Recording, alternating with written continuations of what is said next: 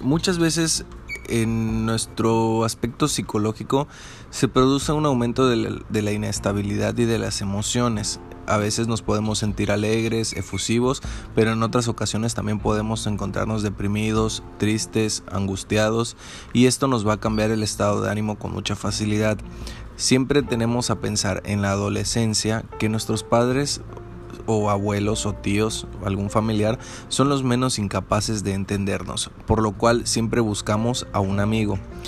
La amistad es un valor muy importante ya que es, base, ya que es la base de nuestra sociedad. Complementar a otra persona mm, es parte fundamental de nuestra relación en la vida cotidiana. La amistad no siempre tiene que ser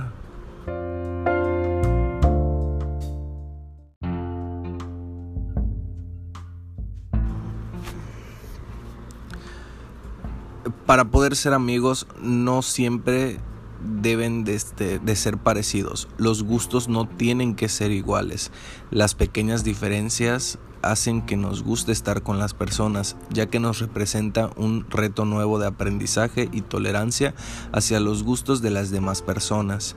En la adolescencia siempre creemos tener muchos amigos, porque todos quieren compartir tiempo a tu lado, ya que esta es la base, como mencionamos hace unos instantes, para la mayoría de los jóvenes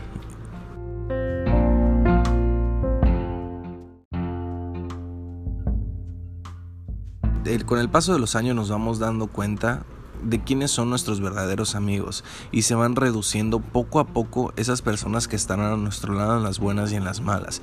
Como se dice coloquialmente, hay amigos para divertirse, para estar en fiestas, así como también hay para los momentos difíciles y los problemas que nos depara la vida. Esos son los verdaderos amigos.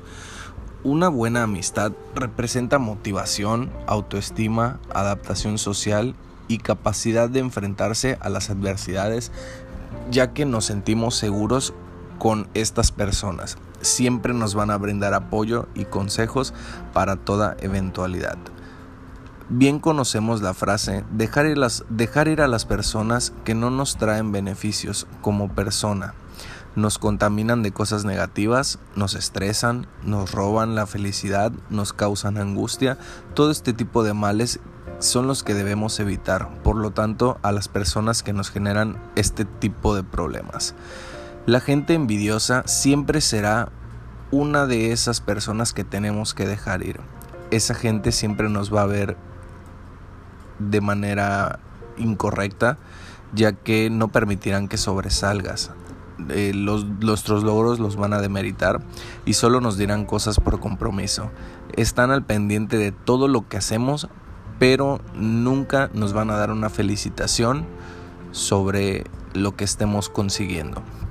La gente chismosa y criticona.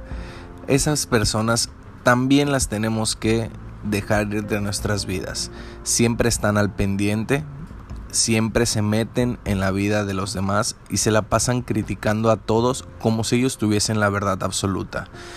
También se encuentra la gente egoísta, que solo va a pensar en sí mismo y nunca se va a interesar verdaderamente en la plática y en los sentimientos de la otra persona.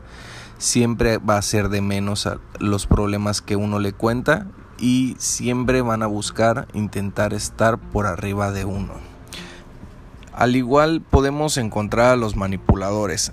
Son las personas que dicen que te conocen muy bien, que saben tus gustos, que saben tus sentimientos, saben algunos consejos y algunos secretos que tú mismo le has contado y eso los hace que apliquen el famoso chantaje. Para que uno haga lo que ellos quieren, siempre manipulan las situaciones a su conveniencia y que consigan lo que quieren mediante ese mismo método. Ellos van a tratar de conseguir lo que quieran, lo que deseen, a través de tu persona, aplicando estos conocimientos que tienen hacia ti y utilizándolos en tu contra para sacarle provecho. Y por último nos encontramos con los dementores. Son esas personas que todo el tiempo podemos ver apáticas, tristes, deprimidas, que nada les parece bien y nos contagian esa misma sensación. Tenemos que evitar siempre estar al lado de estas personas, ya que al momento de acercarnos nos, irradian esa tristeza y hacen que nos pongamos de tal manera. Nos perjudica de manera psicológica, ya que nos evita estar felices, nos evita estar eh, alegres, por lo cual sería bueno dejarlos ir. La amistad es un amor personal y desinteresado que nace y crece con el trato hacia las demás personas. El amor en la amistad se va a basar de tres conceptos muy importantes. La convivencia y la compañía son la primera, ya que si nosotros pasamos tiempo de calidad con las personas, podemos ir conociéndolas, podemos...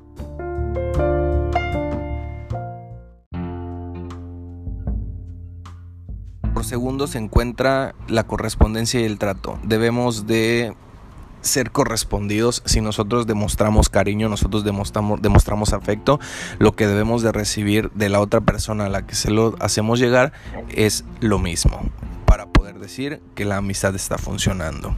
Y por último, la honestidad y el respeto. Siempre hablar con la verdad. Si algo no te gusta, si algo no te parece, tienes que hablarlo. Porque de la manera correcta porque esa es la manera correcta, ya que la comunicación siempre va a ser la base de toda relación.